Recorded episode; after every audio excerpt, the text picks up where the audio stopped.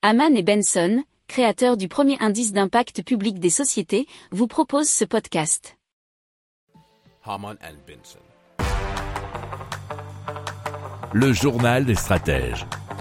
Allez, on vous parle de Vivoca euh, qui a développé un kit permettant aux entreprises d'intégrer la reconnaissance vocale et cela dans n'importe quel objet.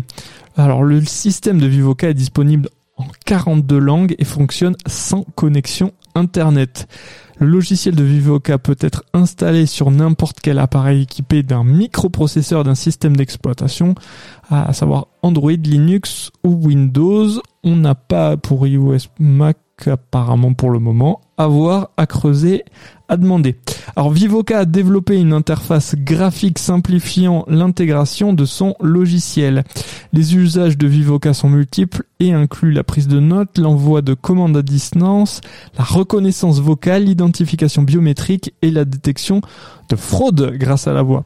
Vivoca a annoncé un partenariat avec Miko, rien à voir avec Legas, un spécialiste de la robotique pour l'éducation.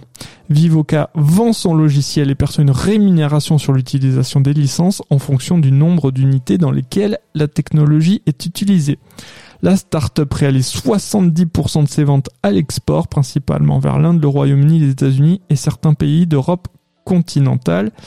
Et ces infos sont tirées d'un article du Figaro.fr.